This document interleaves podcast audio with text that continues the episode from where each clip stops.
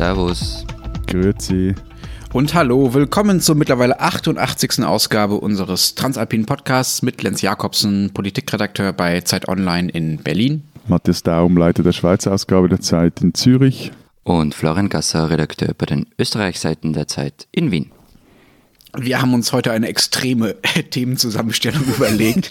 Also äh, bleiben Sie bitte auf jeden Fall dran, bis Sie hören, was in Teil 2 kommt. Teil 1 ist nämlich ein sehr wichtiges ähm, Thema, was wir aufsplitten werden. Wir werden diese Woche darüber reden und nächste Woche nochmal, weil es groß ist und weil wir gemerkt haben, dass wir es eigentlich nicht schaffen, in einer Folge das vernünftig zu erklären, sodass wir es verstehen und dass äh, die Leute, die zuhören, es aber auch verstehen. Ähm, wir werden nämlich über die Rente reden. Also wie funktioniert eigentlich die Altersvorsorge bei uns? Was garantiert der Staat an Altersvorsorge? Vorsorge und im nächsten Teil, äh, nächste Woche werden wir dann darüber reden, äh, was man vielleicht privat vorsorgen muss, wie das eigentlich funktioniert und was eigentlich der Mann von Veronika Ferris damit zu tun hat. Das zweite Thema in dieser Woche, äh, das neue, ja, ja, ja, das war ein guter Cliffhanger, ne? Das zweite Thema, Deutschrap. Das neue Album von RF Camorra erscheint, ist erschienen letzte Woche, glaube ich, äh, der ein sehr transalpiner Künstler ist und wir wollen darüber reden, welche Rolle Deutschrap in unserem Leben und in unseren Ländern so spielt. So, bevor wir anfangen, noch der Hinweis auf unsere Mailadresse. Sie erreichen uns wie immer unter alpen.zeit.de. Gut, aber bevor wir jetzt ein äh, Altersvorsorge-Schulfernsehen äh, mit unserem Altersvorsorge-Schulfernsehen beginnen, muss Florian uns noch und unseren Hörern vor allem erzählen, weshalb dieser Podcast äh, beinahe sein Servus verloren hat. Naja. Florian, Florian hat nämlich übers vergangene Wochenende so richtig mal was erlebt. Jedenfalls habe ich seine WhatsApp-Nachrichten. Ich darf nicht sagen, dass sie aufgeregt gewesen seien, denn er hat das eigentlich schon fast etwas genossen, habe ich seine WhatsApp-Nachrichten so interpretiert. Ja, also eigentlich, eigentlich müssten wir diese Woche über Wetterkapriolen und Schnee sprechen, ähm, weil es hat, also seit vergangener Woche schneit in Österreich in, in einigen Teilen und zwar so richtig und es hat dann auch nicht mehr aufgehört. Es gab so Gemeinden in Salzburg, da wurde Zivilschutzalarm ausgerufen, Muren haben Häuser einfach weggeschoben, Orte waren und sind nach wie vor nicht erreichbar. Es gab in Kärnten tragischerweise ein Todesopfer. Es gab Hochwasser, Straßenbahn gesperrt. Und mitten im Schneegestöber war auch ich weil ich nämlich nach Lienz in Osttirol wollte. Eigentlich, eigentlich keine sehr gute Idee, muss man sagen. Dort waren nämlich auch Täler abgeschnitten und teilweise ohne Strom tagelang. Und ich fuhr dahin mit dem Zug und ähm, oder ich wollte dahin fahren mit dem Zug und der blieb dann zwischen zwei Muren stecken. Also eine vorm Zug, eine hinterm Zug. Und wir sind dann von der Feuerwehr evakuiert worden über so eine, eine Metallrampe runter und kam in den eisernen Kursalon von Bad Hofgastein, da war dann das Rote Kreuz, die haben uns registriert und es gab Essen und Trinken. Der Bürgermeister ist dann auch kurz vor Mitternacht noch vorbeikommen. und dann wurden wir auf Hotels aufgeteilt. Da war ja mal richtig was los in Bad Hofgastein. Ja, ja. Naja, und, und da wurden wir dann in Hotels aufgeteilt, weil das, also das, das Gute in dem Ganzen war, Bad Hofgastein ist ein Tourismusort, jetzt ist Vorsaison, heißt viele freie Hotelzimmer. Also für mich ist es alles halb so wild ausgegangen. Aber warum ich das alles erzähle, was mich nämlich wirklich beeindruckt hat, also diese ganze Region war im Ausnahmezustand. Es war eine von denen, wo Zivilschutzalarm war. Und Feuerwehrleute und Rettung waren seit Tagen im Einsatz und sind es wahrscheinlich auch heute noch. Und trotzdem haben die und die ÖBB uns echt smooth versorgt und zwar in kürzester Zeit. Sie haben uns versorgt, untergebracht und am nächsten Tag alles organisiert, damit wir wieder dorthin kommen, wo wir hinwollen. Und es war halt wieder so ein Moment, wo man draufkommt, so ein funktionierender Staat mit ordentlichen Hilfsorganisationen, das hat schon was. Eine funktionierende. Bahn. ja, Wobei, auch eine funktionierende Bahn, ja. Äh, tags darauf äh, erreichte mich dann folgende Nachricht von Florian, Zitat. Jetzt sitze ich in einem kaputten Zug Richtung Wien, ungefähr 500 Meter nach dem Bahnhof Salzburg. Ja, das war dann, das war dann echt bitter.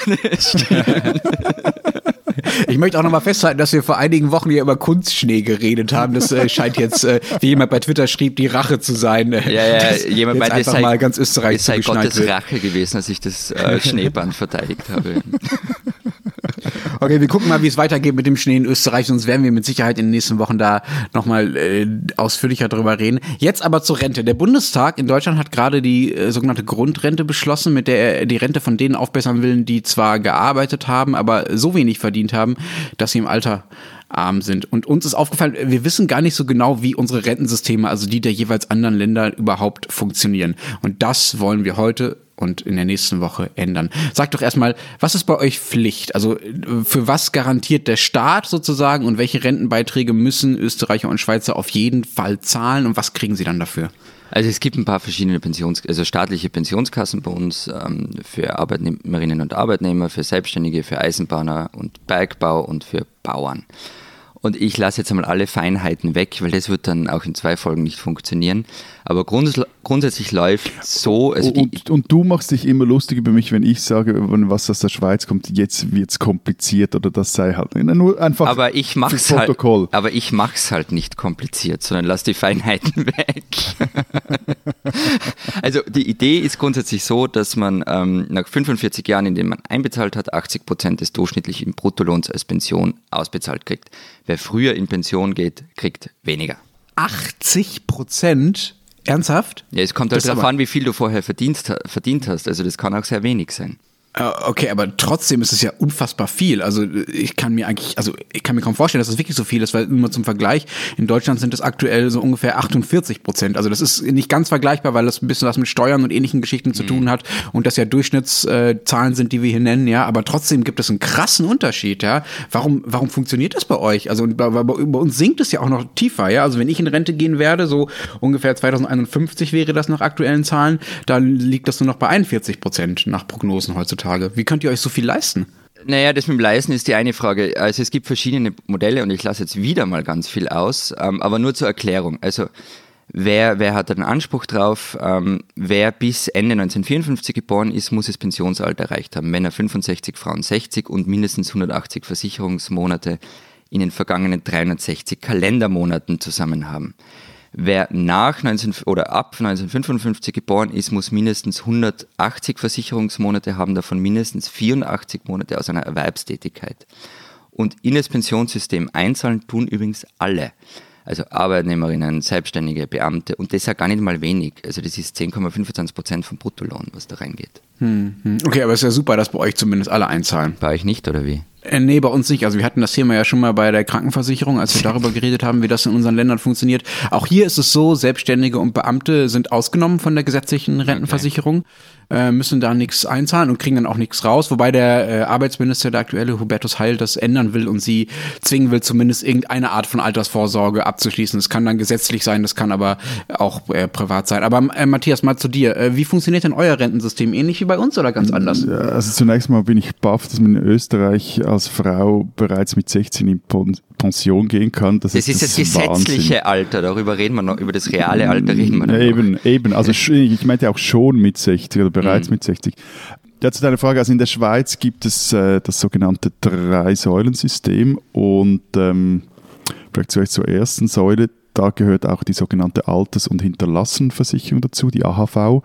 Kommt dann noch Invalidenversicherung dazu und Erwerbsersatzordnung, aber darum geht es jetzt hier nicht. Ähm, die AHV funktioniert nach dem Umlageverfahren, also das heißt, das Geld, das ich als Teil der arbeitenden Bevölkerung jetzt einzahle, kommt den heutigen Rentner zugute. Der Clou an der AHV ist, dass alle bezahlen, egal wie viel sie verdienen. Profitieren aber tun vor allem die Ärmeren. Also zwar weil die Maximalrente ist ja, ich würde schon sagen, sehr niedrig angesetzt. Also das sind dann 2370 Franken im Monat für einen Alleinstehenden. Ein Ehepaar erhält maximal 3555 Franken. Davon kommst du, damit kommst du in der Schweiz nicht wirklich weit. Wie viel müssen die Leute, die äh, diese Rente beziehen, äh, vorher eingezahlt haben? Also Florian sagte ja was von ungefähr 10,2 Prozent. Wie, wie viel ist das bei euch so? Also entscheidend, damit du die Maximalrente kriegst oder wie viel Rente du dann kriegst, ist das äh, durchschnittliche Jahreseinkommen und die Beitragsdauer. Also ganz eine schlechte Idee ist, wenn du zum Beispiel Beitragslücken hast. Und äh, heute heißt das, wenn du durchschnittlich 85.320 Franken im Jahr verdienst und eben keine Beitragslücken hast, dann erhältst du auch die Maximalrente. Die Beiträge in diese erste Säule, die bezahlen Arbeitnehmer und Arbeitgeber jeweils zur Hälfte und das sind jetzt 5,125 Prozent des Bruttolohns. Hm, okay, bei uns sind es übrigens 9,3 Prozent, also ein bisschen niedriger als äh, bei Florian, aber deutlich höher als äh, bei dir in der äh, Schweiz, äh, Matthias. Wie zukunftsfest ja, ist denn... Warte mal, warte mal, aber diesen Arbeitgeberanteil, den gibt es bei uns auch. Also das, da kommen auch nochmal 12,55 Prozent dazu. Also der Arbeitgeber zahlt also bei uns mehr als der Arbeitnehmer. Ach, mehr sogar? Mhm. Ach krass. Und, und, bei uns kommen noch, da kommen wir aber später darauf, eben kommen noch die, zumindest die zweite Säule kommt bei Angestellten noch dazu. Hm, okay. Äh, wie Zukunft, also wenn wir erstmal jetzt bei diesem ersten Teil bleiben, also das, was bei dir die erste Säule ist und was bei äh, dir diese gesetzliche Pflichtversicherung bei uns ja auch ist, äh, Florian. Wie zukunftsfest ist denn dieses äh, System, äh, das wir da haben und in dem ja alle irgendwie mehr oder weniger Mitglied sind, außer die Selbstständigen in Deutschland? Naja, es kommt davon, wen du fragst. Also es gibt so eine Mercer-Studie aus, aus diesem Jahr, die behauptet, nur Italiens Pensionssystem sei weniger zukunftssicher als unseres ähm, vor allem wegen der hohen staatlichen Ausgaben dafür. Die Studie ist allerdings dann auch wieder recht umstritten. Ähm, was der Staat aber schon tun muss, er muss ordentlich zuschießen, damit sich die Rechnung ausgeht. Also rund 9 Milliarden Euro im Jahr. Das schwankt immer ein bisschen. Und die größte Debatte gibt es bei uns aber um das Antrittsalter. Also theoretisch habe ich es euch ja schon gesagt, 65 für Männer, 60 für Frauen, wobei das für Frauen im nächsten Jahr, äh, im nächsten Jahrzehnt schrittweise ansteigen wird. Aber das tatsächliche Antrittsalter liegt, liegt bei Männern bei knapp über 61 und bei Frauen unter 60. Und die Lücke schließt sich, also diese Lücke zwischen gesetzlichem Antrittsalter und realem Antrittsalter, die schließt sich nicht wirklich, beziehungsweise nur sehr, sehr, sehr langsam.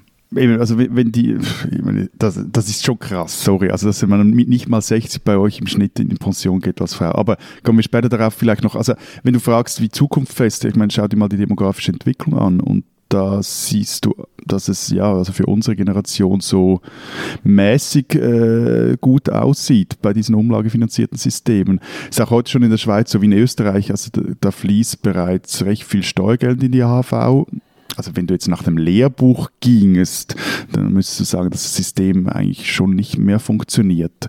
Also kurz ein paar Prozentzahlen, also 74 Prozent des Geldes in der AHV kommt aus den Beiträgen der Versicherten und der Arbeitgeber. 20 Prozent bezahlt der Bund aus äh, Teilen der Mehrwertsteuer, Abgaben für Tabak, äh, Spirituosen, aber auch aus den allgemeinen Bundesmitteln, also äh, anderen Steuergeldern und weitere 6% stammen dann unter anderem auch noch aus Spielbankenerträgen. Das macht unterm Strich auch etwa so diese 9 Milliarden Euro, die es in Österreich sind, die der Staat jeweils noch äh, zuschießen muss in das System. In Deutschland sind es vor allen Dingen diese Sonderrenten, äh, sage ich mal, die jetzt auch zu den letzten Jahren beschlossen wurden. Also zum Beispiel die Grundrente oder vor einiger Zeit ja die Mütterrente, die äh, aus Steuermitteln bezahlt werden. Also da werden quasi die Renten, die zu niedrig sind, von Steuermitteln dann aufgestockt. Aber lass uns mal zum Rentenalter nochmal kommen. Matthias, wann gehen denn die Leute bei euch in Rente, wenn es sich so wundert, dass es in Österreich schon die knapp 60-Jährigen tun? Also wundert tut es mich vor allem, weil ich halt das Rentenalter auch in der Schweiz, jetzt machen wir es sehr unbeliebt bei einigen Hörerinnen und Hörern, halt auch immer noch als, als, als zu niedrig erachten beachte. Also Schweizer Männerzahlen sind jetzt ein paar Jahre alt, die ich gefunden habe.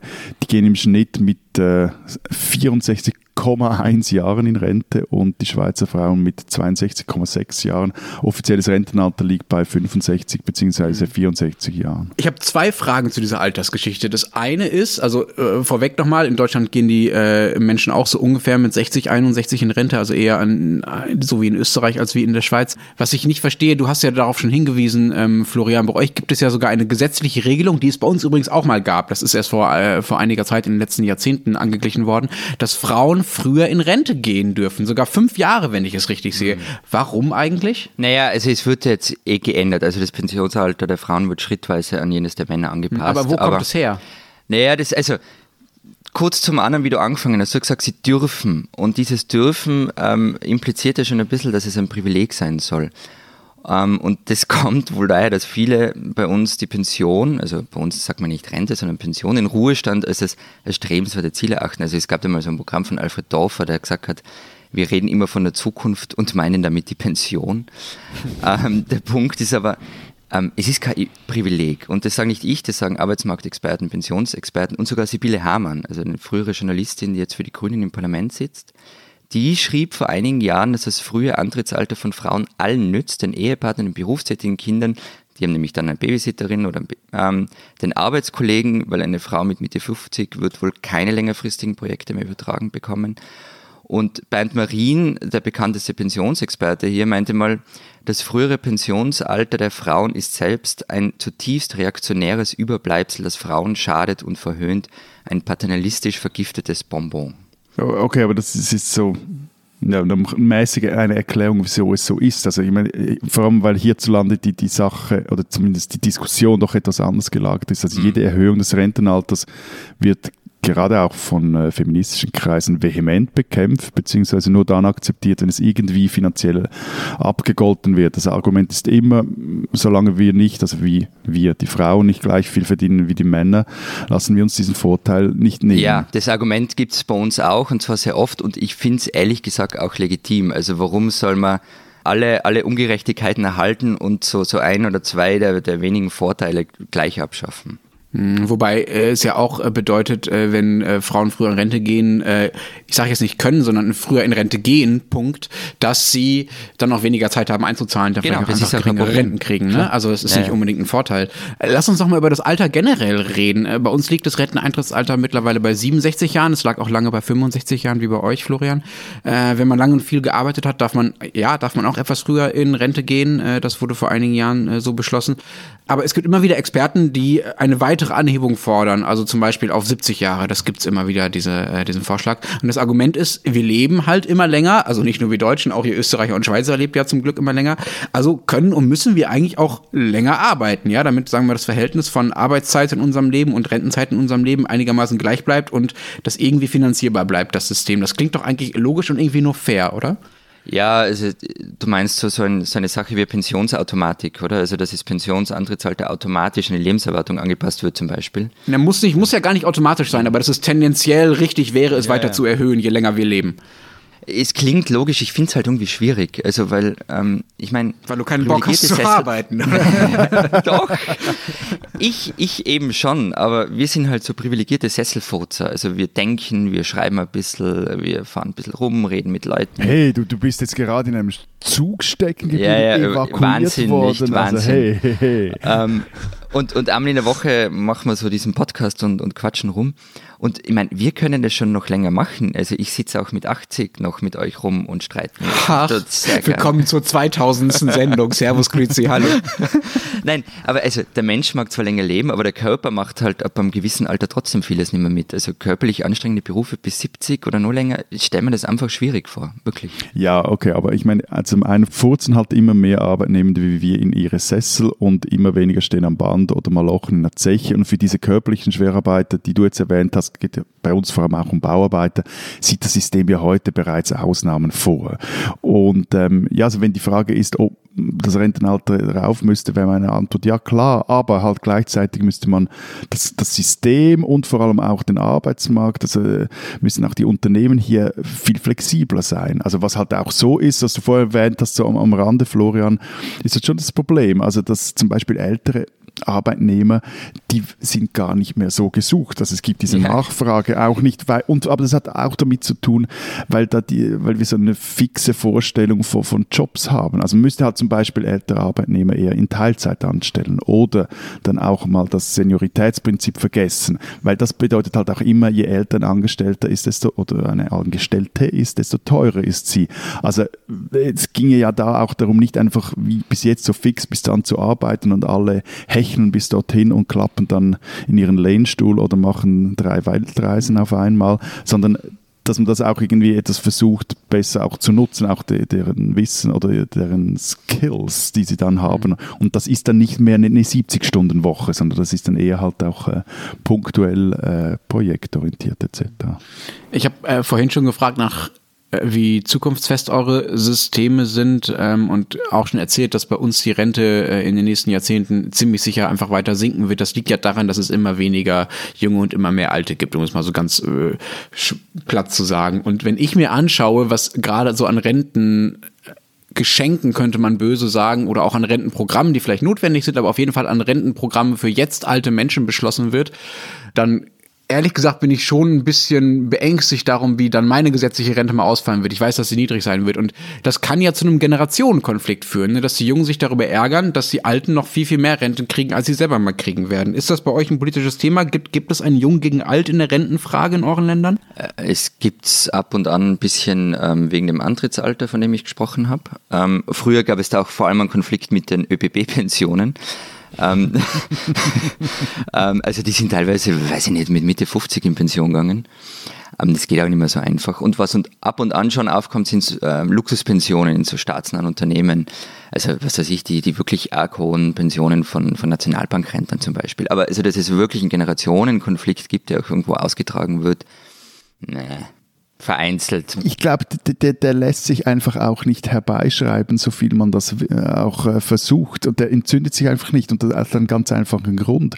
Hängt halt auch damit zusammen, dass äh, diese Generationenbeziehung zwischen Jung und Alt sich nicht allein auf das Rentensystem ähm, beschränkt, sondern dass äh, es halt auch dazu geht, also die Jungen erben von den Alten. Die Eltern haben Zeit, schauen auf die Enkelkinder, weil sie noch fit sind, auch als Ü65er oder Ü60er etc. Also da gibt es ja auch einen Austausch, ein Geben und Nehmen, das eben viel weiter geht als ein Einzahlen in ein System und dann äh, eine, eine Rente, die du erhältst. Hm, das kann ich nachvollziehen, wobei man ja schon dazu sagen muss, dass dann quasi ein, eine staatliche Ungerechtigkeit zwischen den Generationen oder eine politische Ungerechtigkeit zwischen den Generationen äh, privat ausgeglichen werden soll durch Erben und Babysitten sozusagen. Ja, das ist halt schön für die, die was erben und äh, die eine Oma haben, die noch fit genug ist, um Baby zu sitten und schlecht für die, die das halt nicht haben. Ne?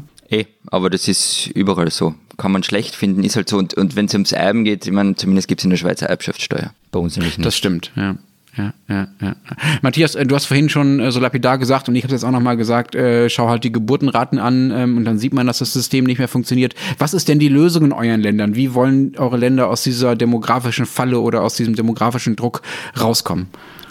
Also eine, Lösung sehe ich bei uns jetzt auch nicht gerade. Wir haben einfach noch, äh, da willst du vielleicht hinaus, wir haben halt einfach noch die Vornheimweite auch zweite Säule. Also das ist die berufliche Vorsorge. Wir reden, wir reden da jeweils auch von den Pensionskassen und die funktioniert nach dem Kapitaldeckungsverfahren. Ich glaube, wir müssen an der Stelle dann nochmal kurz klären, was da der Unterschied ist. Du hattest vorhin schon vom Umlagesystem geredet. Was ist Umlagesystem? Was ist Kapitaldeckungsverfahren? Das eben ein Umlageverfahren ist, äh, wenn du quasi jetzt zahlen wir ein und äh, die jetzt Ü65er oder Ü60er erhalten dann über drei, zwei Umwege dieses Geld. So wie bei uns halt auch. Also genau. Bei uns auch, ja. Und Kapitaldeckungsverfahren funktioniert so, also du, du sparst dir ein Kapital über dein ganzes äh, Berufsleben an, das wird dann jetzt für mich angelegt und äh, wenn ich dann mal pensioniert bin, erhalte ich monatlich etwas davon ausgezahlt. Und im äh, Fall der beruflichen Vorsorge in der Schweiz ist die Höhe dieser Auszahlung gesetzlich definiert mit dem, einem sogenannten Umwandlungssatz. Also der Prozentsatz, den ich dann erhalte, ist äh, ein politischer. So. Okay, das heißt, das ist quasi eine private Altersvorsorge, bei der halt einfach die Auszahlung gesetzlich festgeschrieben ist. Und sonst ist es aber das Gleiche, als wenn ich einfach eine, irgendwelche Aktien Nein, kaufe. Es ist schon, Oder? Noch, es ist schon noch, also jetzt für, für, für mich als Angestellten schon noch besser. Also zum einen ist sie obligatorisch, Selbstständige können sich einkaufen, ist aber nur in seltenen Fällen sinnvoll, weil es recht teuer ist ähm, weil eben auch hier Arbeitnehmer und Arbeitgeber sich die Beiträge teilen, machen etwa 13 Prozent des Bruttolohns aus. Also ihr erinnert euch vor, waren es irgendwie äh, 4, irgendwas äh, zerdrückte oder 5, irgendwas zerdrückte, die wir hatten bei der AHV, also bei der ersten Säule kommen jetzt nochmals 13 Prozent dazu. Da sind wir auch etwa bei diesen 18 bis 20 Prozent, die es bei euch sind, die man äh, mhm. des Bruttolohns zahlt. BVG versichert ist man, wenn man mindestens 21.330 Franken im Jahr verdient und ab dem 24. Altersjahr wird dann für die Rente angespart. Und eben ausbezahlt wird diese Rente nach dem Pensionsalter und das äh, mit diesem Umwandlungssatz und der beträgt momentan 6,8 Prozent. Du erhältst also jeweils jährlich 6,8 Prozent deines Pensionskassenkapitals als Rente. Die Idee dahinter ist, dass äh, die Leistungen der zweiten Säule und jetzt beantworte ich auch noch deine Eingangsfrage, sollen zusammen mit der AHV, also erste und zweite Säule, sollen bis zu 75 Prozent, also 60 bis 75 Prozent des letzten Lohnes absichern. Allerdings, das ist die Einschränkung, geht es nur bis zum Jahresgehalt von aktuell etwa 85.000 Franken. Alles, was du mehr verdienst, auf das du auch dann äh, Abgaben zahlst oder in, ein potenzieller Anteil in deine Pensionskasse zahlst, alles was du aber mehr verdienst, wird zu einem niedrigen Umwandlungssatz ausbezahlt. Also da können dann die Kassen auch selber bestimmen, wie viel das sie da zahlen wollen. 75 Prozent klingt ja recht viel, das klingt ja fast nach äh, österreichischen Nee, nee, aber, eben, aber es ist nur bis zu einem Jahreslohn von 85.000 okay. Franken. Also äh, äh, reicht das denn dann allen? Also das 85.000 äh, Franken ist ja jetzt auch nicht wenig, 75 Prozent von 85.000 Franken oder 75 Prozent halt von dem, was man so verdient hat, scheint ja eine ganz ordentliche Rente zu sein. Das ist dann, das ist dann das, was alle Schweizer haben und damit ist gut? Ja, also es gibt mehrere Probleme. Einerseits ist es so, dass eben, also viele Selbstständige auch teilweise Frauen sind BVG-mäßig vom äh, älteren Semester jetzt bei den Frauen sind diesbezüglich etwas äh, schlecht aufgestellt und wäre ich dein Vorsorgeberater, würde ich dir doch noch raten, ähm, ja, etwas mehr auf die Seite zu legen, wenn du kannst, als deine erste und zweite Säule weil einfach auch, das was ich vorher gesagt habe bei der demografischen Entwicklung, auch dieses Kapitaldeckungsverfahren, das hat halt auch sein, seine Haken. Also eben diese die versprechen jetzt eine jährliche Rente von 6,8 Prozent. Das ist eine Versicherung, die im jetzigen aktuellen Zinsumfeld solche Renditen, also die müssen das ja anlegen, also Renditen erwirtschaften, das ist nicht ganz ohne. Also da, da hat es hm. auch Risiken drin. So. Okay, über die Probleme mit der Rendite und mit der privaten Altersvorsorge, die ja nötig zu sein scheint in unseren Ländern, reden wir dann äh, in der nächsten Folge nochmal ausführlich. Aber eine Frage habe ich zum Abschluss noch in dieser Woche. Äh, wie groß ist denn bei euch das Problem der drohenden Altersarmut überhaupt? Verarmen wir alle? Ja, das ist mal salopp gesagt, verlumpen tut kaum mehr jemand im Alter, aber es gibt schon solche, die eher darunter leiden. Also bei uns ist es schon ein Problem und es ist vor allem ein weibliches Problem. Also die Durchschnittspension von einem Mann beträgt äh, gute 1600 Euro und die einer Frau 918 Euro, also 43 Prozent weniger. Und äh, laut Zahlen der, der österreichischen Armutskonferenz sind 29 Prozent der alleinlebenden Frauen im Alter von Armut betroffen. Also das ist schon sehr viel auch darüber, also über diejenigen, die äh, zwar gearbeitet haben, aber so wenig haben, dass sie davon eigentlich nicht leben können im Alter und was die Politik gar, dagegen tut in unseren Ländern, reden wir dann nächste Woche nochmal ausführlicher. Diese Schweizerin sollten Sie kennen. Marina Carobio kennen viele politisch interessierte Schweizerinnen als Nationalratspräsidentin. Nun aber wird sie, so viel steht fest, in die Geschichtsbücher eingehen als die Tessinerin, die als erste Frau ihren Kanton in Bern im Ständerat, also in der kleinen Parlamentskammer, vertritt. Mit gerade mal 45 Stimmen Unterschied schlug sie im zweiten Wahlgang am vergangenen Sonntag den bisherigen Ständerat Filippo Lombardi von der CVP. Der hatte das Amt seit 20 Jahren inne. Garobio ist aber nicht die einzige Männerfresserin in diesem eidgenössischen Wahlherbst. Auch im Kanton Freiburg schlug eine junge Frau, dort war es eine Freisinnige, einen altgedienten Christdemokraten und auch Freiburg schickt damit erstmals eine Frau ins sogenannte Stöckli nach Bern, wie übrigens auch das Wallis. Und eben mehr noch im vergangenen Frühling sah es so aus, als würde der Ständerat zu einer reinen Männerbastion. Von den sechs Frauen, die damals im 46-köpfigen Rat saßen, wollte gerade mal eine nochmals kandidieren. Nun aber, am nächsten Sonntag stehen in einigen Wahlen, äh, Kantonen nochmals Wahlgänge an. Nun aber sieht es so aus, als würden so viele Frauen wie noch nie im Ständerat sitzen, nämlich mindestens deren zwölf. Und Marina Garobia ist eine davon, eine Schweizerin, die man kennen sollte.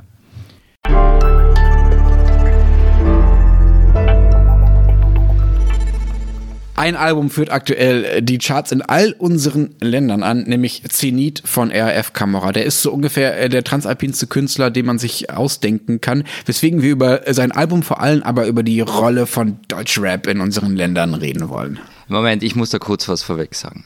Also, nämlich wie es dazu kam. Vergangene Woche hat uns ein ja. Das ist jetzt quasi der, der Parental Advisory Stick genau. auf diesem Podcast. Nein, also, vergangene Woche hat ein Hörer geschrieben und hat das Thema vorgeschlagen und ich war echt skeptisch, weil ich von dem Zeug ist, ich höre es zwar aus Interesse. Du findest an, es pubertär, ich, sag's doch, wie es ist. Nein, überhaupt nicht. Ich habe halt keine Ahnung davon. Ich habe wirklich keine Ahnung davon. Äh, Matthias ist dann irgendwie äh, ziemlich beleidigend auch gleich um die Ecke gebogen und meinte, dass vielleicht ich hätte keine Ahnung und hat natürlich damit impliziert, dass er voller Checker sei. Also, Vorweg, ich habe keine Ahnung, ich habe nichts Gescheites zu diesem Thema beizutragen, vermutlich. Ähm, Matthias Ja, offenbar schon und deshalb starke Ansage. Entschuldigung, aber wenn wir über Fischpassierbarkeit diskutieren können, dann sollten wir doch auch in der Lage sein, Nicht fischpassierbare Querbauwerke. genau, also sollten wir doch auch in der Lage sein, uns Kannst du das mal rappen. Florian? Wirklich gutes Zeug. Wobei es zumindest bei mir schon so ist, da hat äh, Florian einen Punkt, dass äh, auch mein, äh, zumindest der persönlich gefärbte Senf, den ich zu dem Thema abgeben kann, äh, dass der eher schon so 15 bis 20 Jahre alt ist, wenn es darum geht, äh, darüber zu reden, äh, welche Bedeutung äh, Hip- Hip-Hop oder Rap so für mich Ja, hatte. und jetzt geht ihr nur noch in die Philharmonie oder was, ihr zwei alten Säcke? Ich meine, Miles Davis ich, rauf ich und runter, Matthias. Ja, ich, meine, ich bin der Methusalem unter uns dreien und anscheinend stehe noch am ehesten mit einem, zumindest einem kleinen C in der Nee, Gegenwart ähm, der nee ich habe ich hab jetzt auch zur Vorbereitung der Sendung wieder sehr viel Deutschrap gehört und äh, werde das in Sicher Sicherheit auch in den nächsten Wochen äh, weitermachen. Ich habe aber damals, als ich so, sagen wir 15 bis 20 war, habe ich sehr, sehr, sehr, sehr viel deutschen Rap gehört, auch amerikanischen, aber auch deutschen. Als Akademikerkind habe ich da ganz äh, klischeehaft mit der ersten Freundeskreis-CD angefangen, die auch noch mein Vater mir geschenkt hat. Also wirklich, äh, ähm, ja, äh, lächerlicher geht's eigentlich nicht mehr. Aber dann sehr schnell auch anderes Zeug, also Kreuzfeld Jakob, Ruppert AG, ich bin ja im Ruhrgebiet aufgewachsen, aber auch Kusa Vars aus Berlin, Too Strong, Taktlos und viel, viel mehr. Wie war das denn bei euch? Äh, Florian, du hast schon gesagt, du hast, kannst nichts damit anfangen, äh, Matthias, du mehr. Das habe ich nicht gesagt, dass ich nichts damit anfangen kann. Ich habe gesagt, ich habe keine Ahnung davon. Und ganz ehrlich, also als ich Jugendlicher war, Konntest du nichts da war damit Deutsch, äh, Deutschrap, zumindest das, was ich so mitbekam, ey, der war peinlich, entschuldige. Das war dieser Hibidi-Hop, also die ersten fantastischen vier Sachen. Ich meine, es ist ja zum Fremdschämen, das, dieses Die da und so. Also, ähm, wenn, wenn ich wirklich diese Musik hören wollte, dann, also wenn ich Hip-Hop hören wollte oder auch so, so Crossover-Geschichten, dann habe ich, dann hat es halt andere Bands gegeben. Also, was weiß ich, Bodycount zum Beispiel. Aber Deutschrap, ich weiß nicht. Wirklich. Na gut, d- bei dir musst du einfach irgendwie noch eine Gitarre dabei haben, sonst äh, kannst du das irgendwie, dein, dein musikalisches Gehirn kann das Bei dann irgendwie Hip-Hop nicht ist erf- oft sehr viel Gitarre dabei, selbst bei Raf Camora im neuen Album.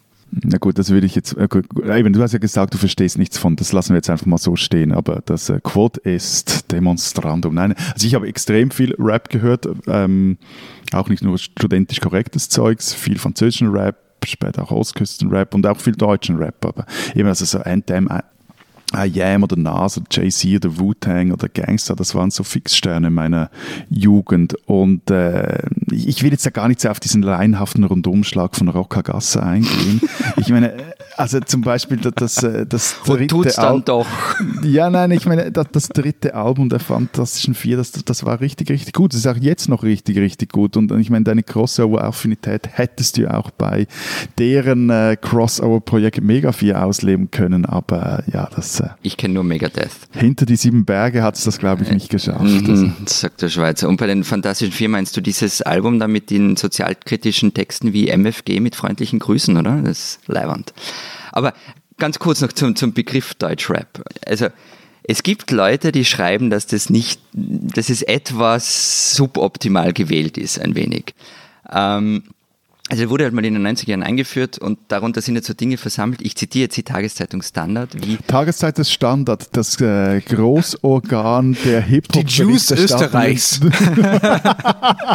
Also, die schreiben zum Beispiel, es ist, darunter fallen Reimen für Studis von den Fantastischen Vier und Berliner auf die Fresse Rap eines Bushidos. Also, ganz ehrlich, ich meine, das Zeug hat ja auch musikalisch wenig miteinander zu tun. Also, es, es Wirklich. tut mir leid, also ich wollte dich in Ruhe lassen vorher, aber es geht halt einfach nicht. Ja? Also was du da, Ja. was du da erzählst, ist halt einfach Unsinn. Also natürlich gibt es verschiedenen deutschen Rap, ja, und es gibt es Deutschrap, der ist einfach definiert dadurch, dass es deutschsprachiges Rappen über Hip-Hop-Beats ist und Freundeskreis auf der einen Seite und Battle Rap auf der anderen Seite oder wie du gesagt hast, Fantastische Vier und Bushido oder wie du zitiert hast, das Zitat, hinter dem du dich versteckt hast, ja, ähm, das, ähm, das ist das widerspricht sich nicht. Das ist beides äh, deutscher Hip-Hop oder deutscher Rap. Und es ist halt einfach die Bandbreite des Spektrums. Und ich, äh, ich finde es schon echt lustig, wie du es äh, gerade bei so kulturellen Themen immer wieder äh, schaffst, bei äh, Dingen, von denen du keine Ahnung hast, äh, so rumzumäkeln, als, wär, als wäre es deshalb dann auch irgendwie objektiv total der Schmarrn. Also ich will es ja nicht in Abrede stellen, dass ich das manchmal tue und dass ich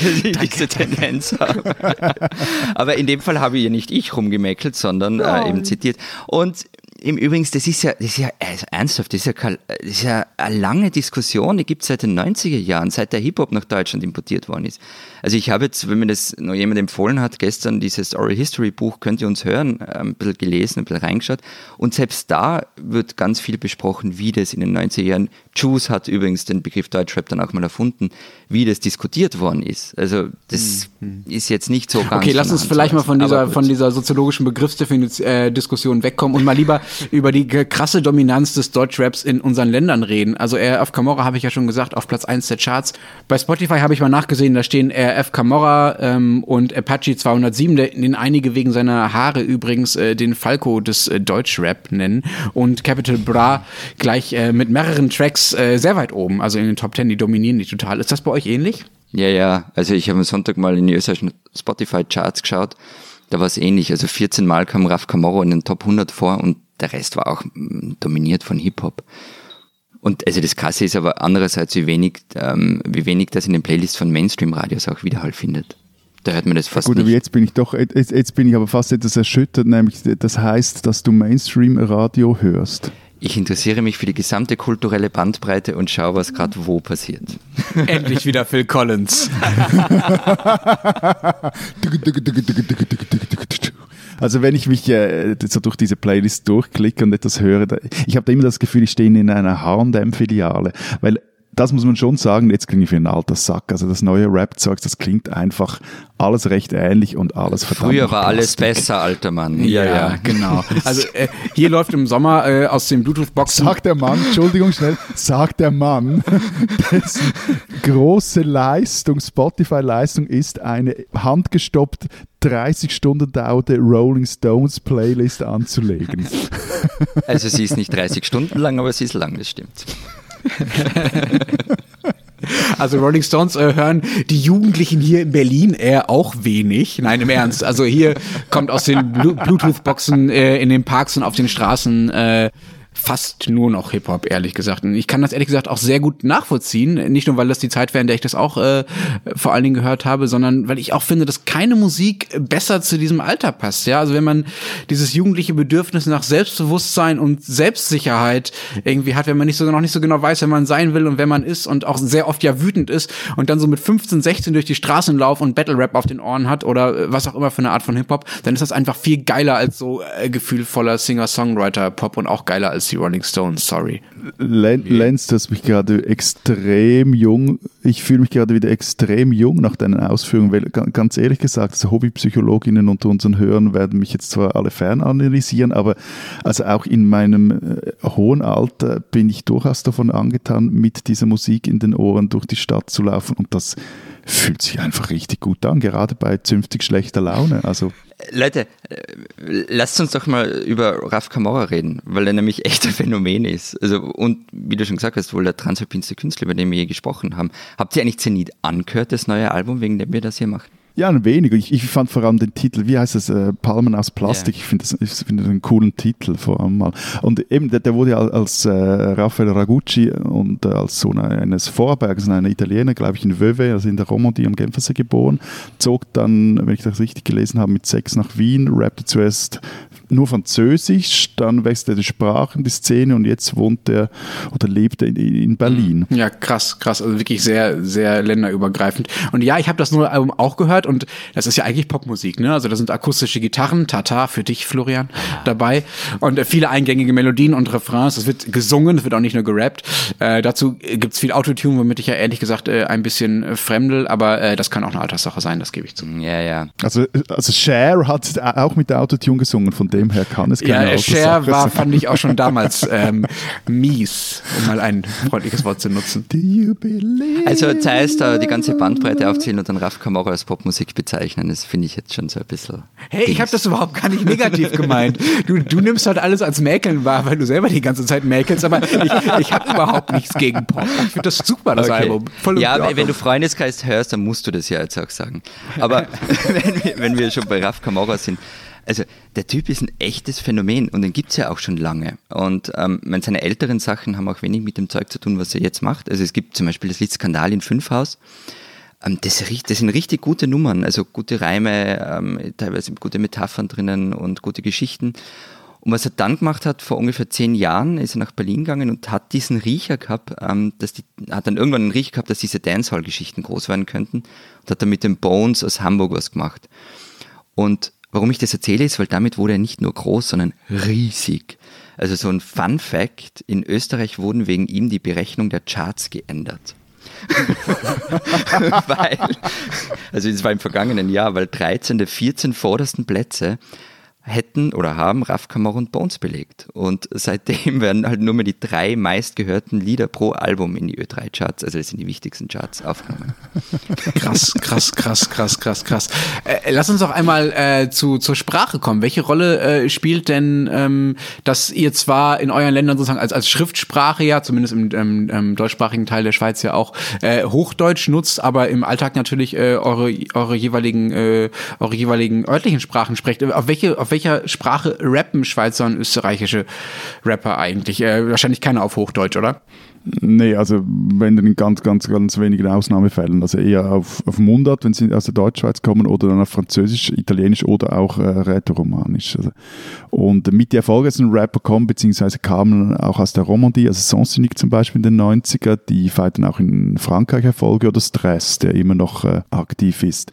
Und das macht auch, äh, finde ich, den Reiz halt des Genres aus. Also Mundart-Rap in, in, der Schweiz, das äh, heißt halt auch, dass Typen oder ab und zu auch eine Typin so rap rappen, wie dir selber der Schnabel gewachsen ist. Oder Gleis 2, das ist eine, oder war eine Rap-Combo aus Zürich, die, die, die, wie die mal sagten, ich, ich, ich rappe Zürich-Slang, warum will ich in Zürich hängen? Und das ist, glaube ich, auch äh, etwas, das dieses Genre auch bei Jungen und nicht mehr ganz so Jungen äh, so attraktiv macht, diese, dieser Bezug zur Musik yeah. und zur Text. Also bei uns ist es nicht ganz so, weil ich meine, unsere Sprache unterscheidet sich ja nicht so sehr vom Hochdeutschen wie jetzt das Schweizerdeutsch.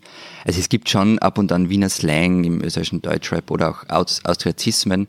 Also zum Beispiel hört man das vereinzelt äh, auf Versager ohne Zukunft von Camp und Wiss Vienna. Es ist, finde ich, sowieso das beste österreichische Hip-Hop-Album.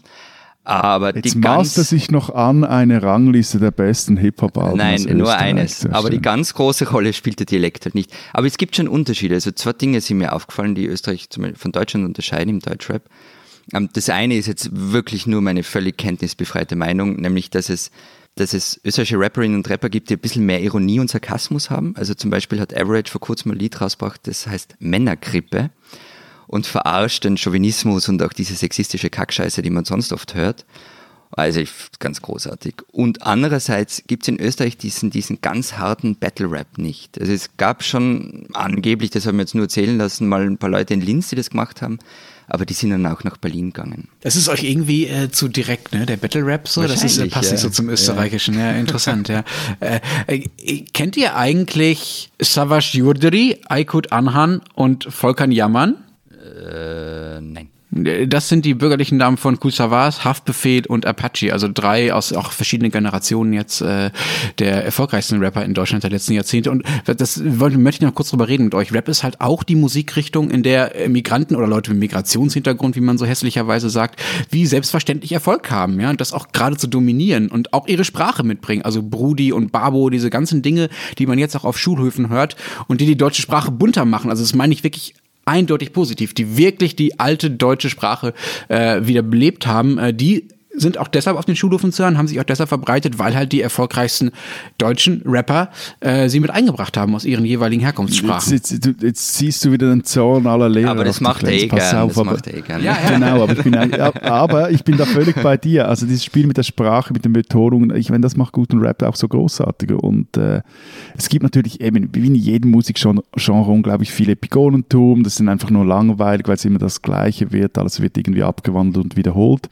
Aber ihr, ihr, werdet zwar nichts verstehen, aber wenn ihr euch mal Native oder Xen, Xen oder Xen, den Namen kann ich nie aussprechen, X-E-N, äh, anhört, sei Rapper aus der Schweiz mit Migrationshintergrund, das, das ist einfach richtig, richtig gute Musik und, und die beiden haben, das finde ich halt auch bei diesem Genre interessant, haben einen eigenen Blick auf die Schweiz, weil es geht ja auch immer wieder darum, zu, äh, Geschichten zu erzählen. Das ist nicht immer alles allzu tiefsinnig, aber ich finde zugleich unterhalten und auch, auch aufschlussreich.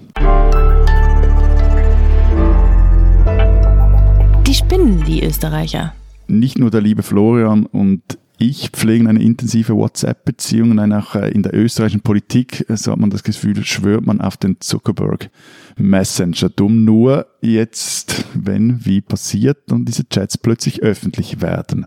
Passiert ist das in der Causa Casino Austria. Da wurde ein FPÖ-Kandidat nämlich auf den Posten des Finanzvorstands dieses teilstaatlichen Glücksspielkonzerts gesetzt. Der war aber laut Headhunter dafür denkbar ungeeignet. Wurscht, das war zwischen ÖVP und FPÖ so ausgemacht, also musste es passieren. Und nun kriegen wir zu lesen, wie es dazu kam. Es ist das Sittenbild einer österreichischen Gaga-Regierung. Zitat, erzähl ihm halt, wie toll ich bin, schreibt er zum Beispiel der Neofinanzvorstand an Heinz-Christian Strache als Briefing, wenn dann der Headhunter anruft. Liebe Österreicher, also mal erstens ist äh, das 21. Jahrhundert und die Zeit, in denen ihr so eine Vetternwirtschaft abziehen konntet, na, die ist eigentlich irgendwie vorbei. Und zweitens vor allem, wenn ihr das schon macht, dann schreibt doch nicht bitte die peinlicheren Chat-Nachrichten als die Herren Gasser und Daum, weil auch wir fürchten uns davor, dass irgendwann mal all das richtig durchliegt. Also ihr spinnt's doch.